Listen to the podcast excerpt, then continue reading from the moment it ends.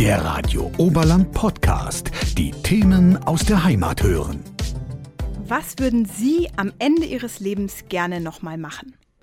Die Frage müssen sich die meisten von uns zum Glück bis heute noch nicht stellen. Aber für die, die in dieser Situation sind, gibt es eine tolle Möglichkeit. Den Wünschewagen. Den gibt es in ganz Deutschland und seit einigen Jahren auch in Wolfratshausen. Das Team des Wünschewagens erfüllt schwerkranken Menschen, die nicht mehr lange zu leben haben, ihre letzten Wünsche. Wir haben mit Kurt Züge gesprochen. Er war schon auf vielen Wünschefahrten mit dabei und hat uns erklärt, wie das abläuft und was sich die Menschen eigentlich so wünschen. Lieber Herr Züge, erklären Sie uns doch gerne zu Beginn nochmal, was der Wünschewagen genau ist und macht. Der Wünschewagen versucht, Menschen einen letzten Wunsch zu erfüllen wann immer das möglich ist. Das heißt, es sind also Menschen, die mm, nicht mehr viel vom Leben bekommen werden. Und dieser letzte Wunsch kann vielfältigst sein. Das ist der Besuch eines Verwandten, das ist der Besuch eines besonderen Ortes, das ist der Besuch einer besonderen Veranstaltung. Der Möglichkeiten gibt es da viele. Und wir versuchen diese Wünsche dieser Menschen so weit wie möglich irgendwie zu erfüllen. Wenn Sie sagen wir, wer ist das Team? Wer, wer macht das? Wie viele Menschen sind jetzt zum Beispiel bei Ihnen beim Wünschewagen mit dabei? Wir heißt, wir haben eine Projektkoordinatorin, das ist die Frau Jennifer Zeller. Wir haben einen Vertreter, das ist der Herr Zettel. Und dann haben wir ein Team von, ich würde sagen, im Moment circa 20 Menschen, die alle als Fahrer oder Fahrerin oder Rettungssanitäter ehrenamtlich tätig sind. Also das sind alles Personen, die rein ehrenamtlich tätig sind.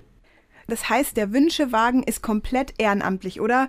Wie finanziert sich das ganze Projekt denn? Das ganze Projekt finanziert sich ausschließlich über Spenden. Die Mitarbeiterinnen oder Mitarbeiter sind tatsächlich alle ehrenamtlich mit Ausnahme der Projektkoordinatorin. Das wäre dann ein bisschen zu viel verlangt. Aber ansonsten ist alles reines Ehrenamt. Sowohl der Fahrer oder die Fahrerinnen als auch die Begleitpersonen mit rettungssanitärer Status. So wie ich das jetzt mitbekommen habe, gibt es ja Wünschewägen in mehreren Orten, auch in ganz Deutschland. Wie ist denn der Wünschewagen in Wolfratshausen, wo Sie jetzt auch tätig sind, zustande gekommen und seit wann gibt es den? Der Wünschewagen selber steht also nicht in Wolfratshausen, sondern er steht in München. Die Münchner oder der Münchner Wünschewagen existiert seit vier Jahren. Es gibt uns deutschlandweit. Wir haben insgesamt 24 Wünschewägen in Deutschland und drei davon in Bayern, einer in Franken, einer in München und einer im Allgäu. Wie funktioniert es, dass ein Wunsch erstens beim Wünschewagen ankommt und dass er dann tatsächlich auch umgesetzt werden kann? Der Wunsch wird meistens von Angehörigen an uns herangetragen. Es kann aber auch sein, dass das mal ein Pflegeheim oder ein Hospizheim ist, die sich an uns wenden, eben an unsere äh, Projektkoordinatorin und dann eben diesen Wunsch artikulieren und dann versuchen wir eben zu sagen, ja, das ist machbar, das ist so und so machbar. Es geht ja auch um einen gewissen Zeitrahmen. Wir brauchen ja auch dann eben, wie gesagt, die Begleitpersonen für diese Fahrt. Und dann versucht man eben diesen Wunsch so schnell und so intensiv wie möglich zu gestalten. Was sind so vielleicht häufigere Wünsche oder was ist das, was Ihnen am stärksten zum Beispiel in Erinnerung geblieben ist? Also häufigere Wünsche sind natürlich äh, Fahrten nochmal an einen gewissen Ort. Zum Beispiel am Eibsee war man natürlich auch schon. Äh, auch natürlich in, hier in die Region immer wieder. Das können aber auch nochmal Fahrten an ein, an ein Grab sein von einem Angehörigen, den man auf diese Weise nochmal besuchen möchte.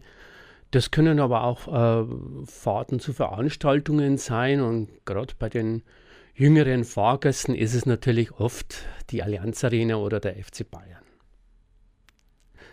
Das heißt, wenn Sie jetzt schon sagen, bei den jüngeren Fahrern oder also Mitfahrern, ähm, Sind es tatsächlich Personen jeglichen Alters, die beim Wünschewagen sich ihren letzten Wunsch erfüllen lassen?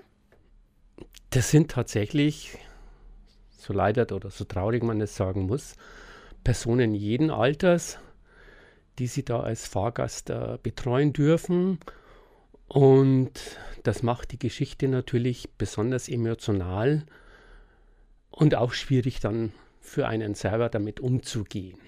Wie schafft man das denn immer wieder mit todkranken Menschen Zeit zu verbringen und das nicht zu sehr an sich heranzulassen? Das ist eine natürlich äh, auch Erfahrungssache, das ist richtig.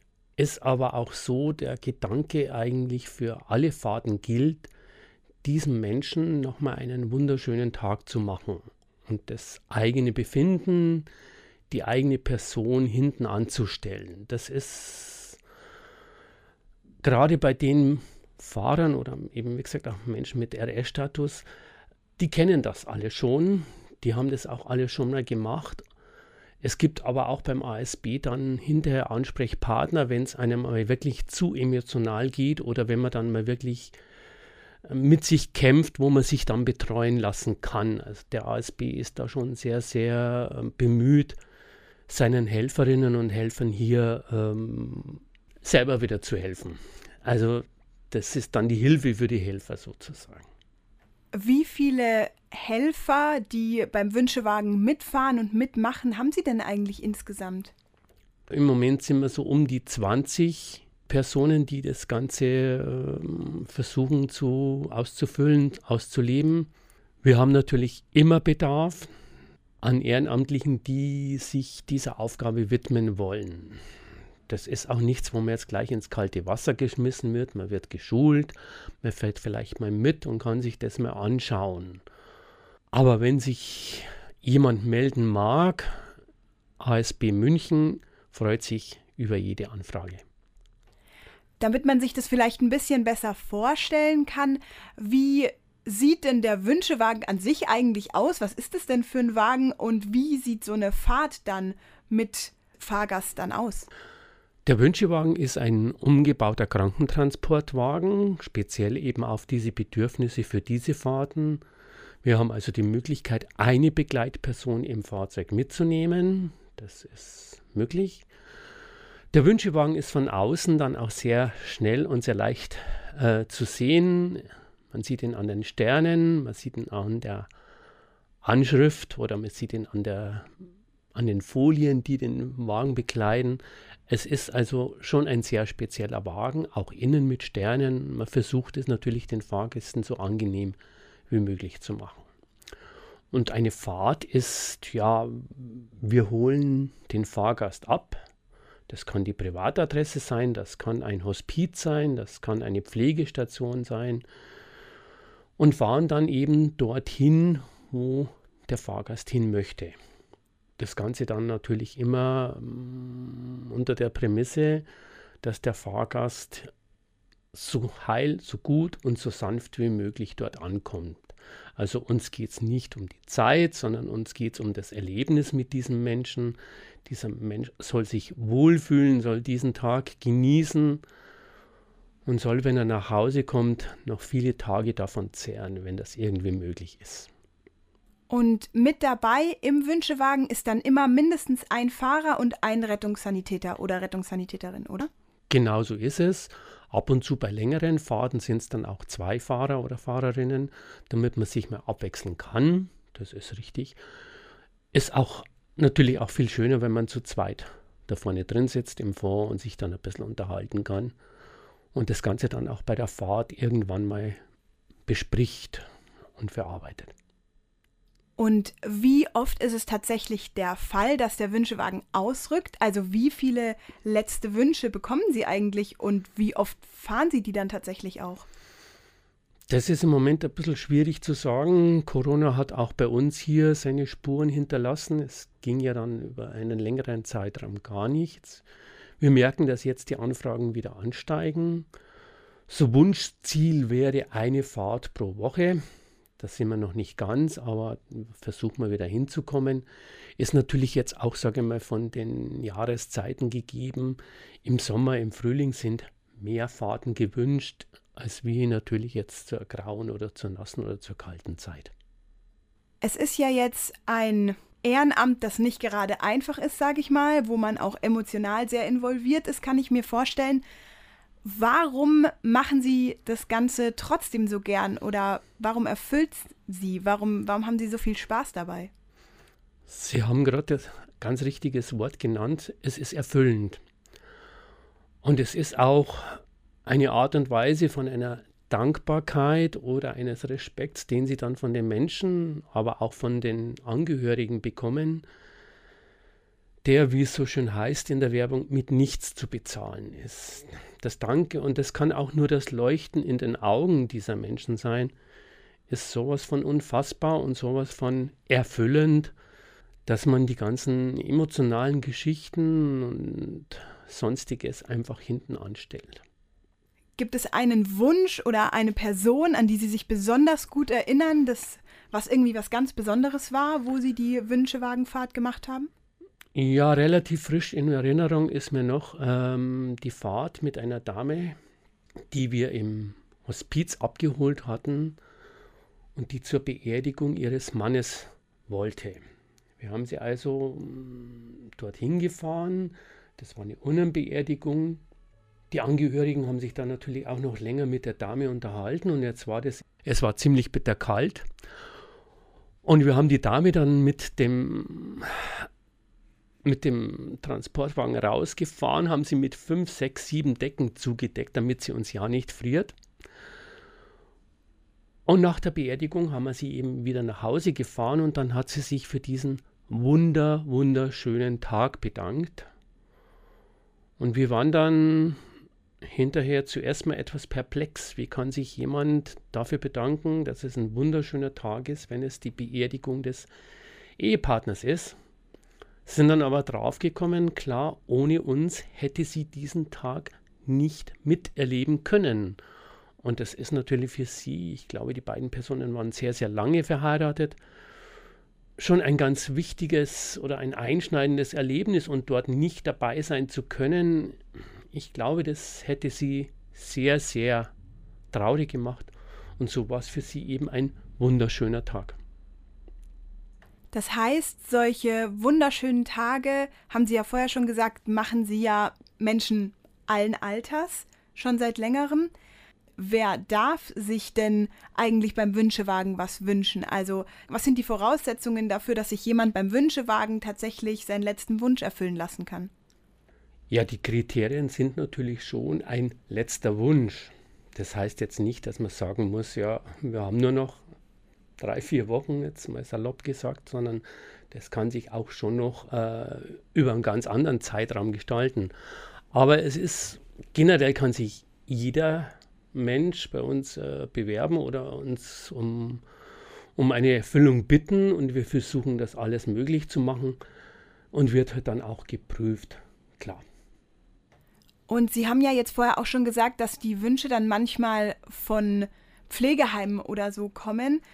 Wissen denn tatsächlich die Menschen und die Einrichtungen eigentlich überhaupt Bescheid, dass es den Wünschewagen gibt? Ist es tatsächlich was, was weit verbreitet ist, die Erkenntnis? Nein, uns kennt man noch nicht gut genug, sagen wir immer. Wir würden gerne noch bekannter sein. Das ist natürlich auch ein sehr schwieriges Thema, das Sie jetzt nicht gerade an jeder Ecke finden und auch nicht bei jeder Veranstaltung. Aber darum nutzen wir jede Möglichkeit, um den Wünschewagen bekannter zu machen und vielleicht auch neue Kolleginnen oder Kollegen zu finden, weil wir hier immer wieder gerne Bedarf haben.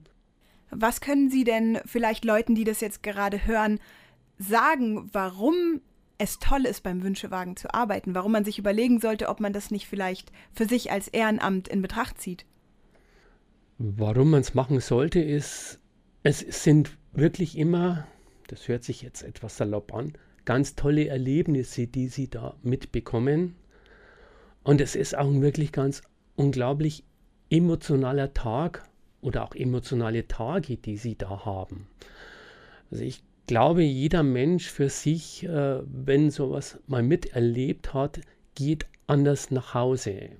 Es geht auch uns Fahrerinnen oder Fahrern oder Rettungssanitätern so, dass jede Fahrt für sich ein ganz einmaliges Erlebnis ist.